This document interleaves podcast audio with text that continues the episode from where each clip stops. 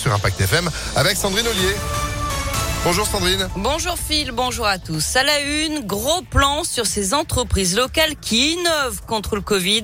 Cette semaine, Impact FM vous présente cinq sociétés basées en Auvergne-Rhône-Alpes. Leur particularité, la crise sanitaire leur a donné de bonnes idées. Premier épisode ce lundi avec Boldoduc, le masque tour de cou de l'entreprise lyonnaise cartonne dans les stations de ski et sur les pistes où les masques sont obligatoires.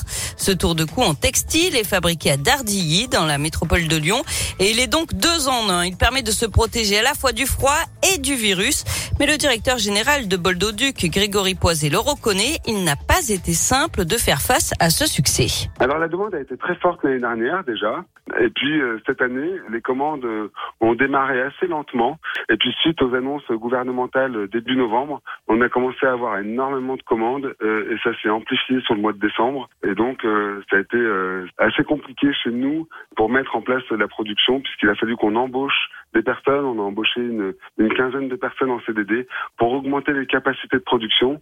L'année dernière, on était euh, sur à peu près 150 000 pièces. Cette année, on a déjà euh, dépassé les 200 000 pièces. On continue à en rentrer encore un petit peu, mais on pense que le gros de la vague est déjà passé.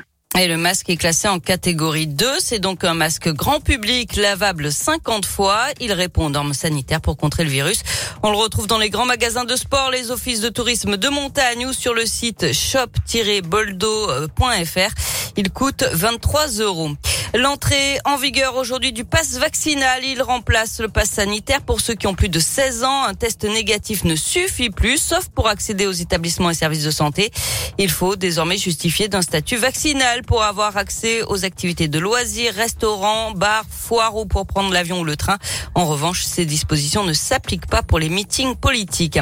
Et puis à retenir aussi le variant Omicron pourrait mettre fin à la pandémie. C'est ce qu'envisage en tout cas l'OMS, l'Organisation mondiale de la santé. Il y a des raisons d'être optimisme, optimiste, pardon, a confirmé le porte-parole du gouvernement Gabriel Attal hier, alors que plus de 300 000 cas positifs ont encore été enregistrés en 24 heures. En attendant, la question du vaccin continue de diviser et d'alimenter les tensions.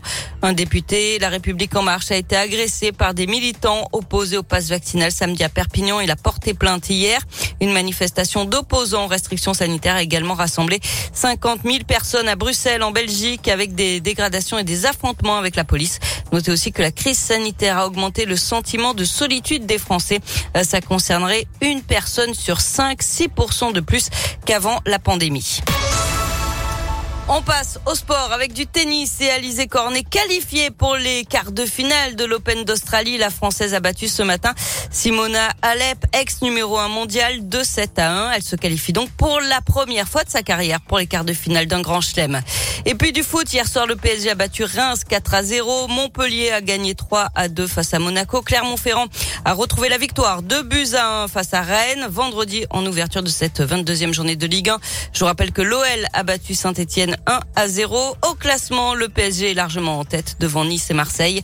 Lyon est toujours 11e à 9 points du podium. Merci beaucoup Sandrine pour l'info qui continue sur impactfm.fr. Vous êtes de retour à 8h. À tout à l'heure. 7h34. Météolion.net